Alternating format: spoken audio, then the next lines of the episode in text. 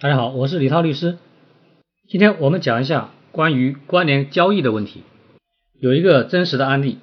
有一位云先生，他是做茶叶销售的，从云南进茶。有一次，他通过朋友介绍认识了王先生。王先生表示他是甲公司的负责人，在很多地方都有卖场。王先生表示愿意从云先生那里采购一百万元的云南茶叶，双方就协商。谈定了是以货到付款的方式来进行交易，云先生就和王先生的甲公司签订了合同，并且将一百万元的茶叶顺利的从云南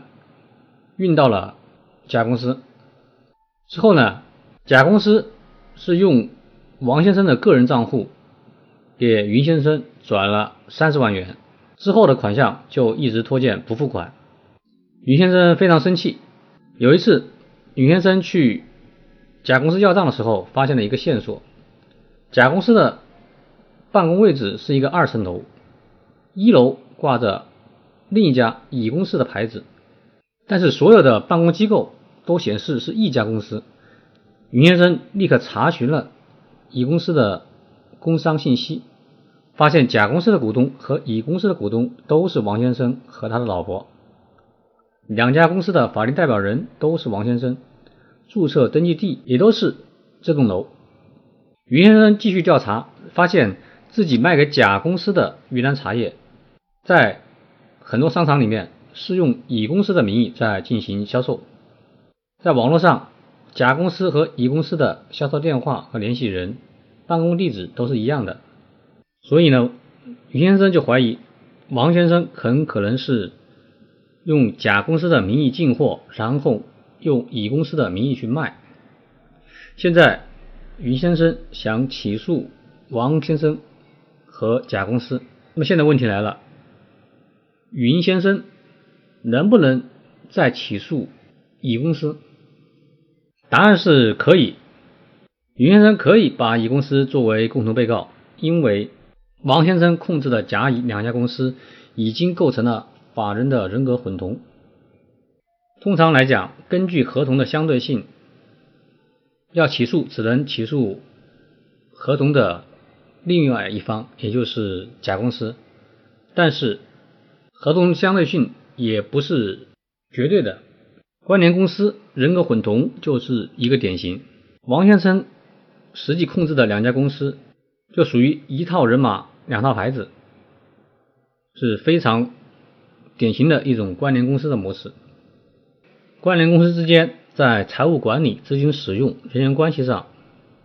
出现高度混同，应当是认定关联公司人格混同，所以关联公司应当承担连带的赔偿责任。根据我们国家公司法的规定，如果公司的股东滥用公司法人的独立地位和股东有限责任逃避债务，严重损害债权人利益的，应当。对公司债务承担连带赔偿责任，这就是云先生可以起诉乙公司的法律依据。王先生为了逃避合同的债务，把优质的资产转入乙公司，而把债务留给甲公司，他的这种行为严重损害了债权人的合法权利，所以应当把甲公司和乙公司。看作是一个主体一起起诉，要求他们共同偿还于先生的欠款。这个案例里面涉及到公司人格否定的这么一个法律的概念。公司法人的人格否定，又称为揭开公司的面纱，它就是讲控股股东为了逃避法律义务，违反诚实信用原则，滥用法人资格或者。股东的有限责任待遇，使得债权人的利益严重受损的时候，法院有权要求控股股东直接向公司的债权人履行义务，承担法律责任。公司的法人人格否认，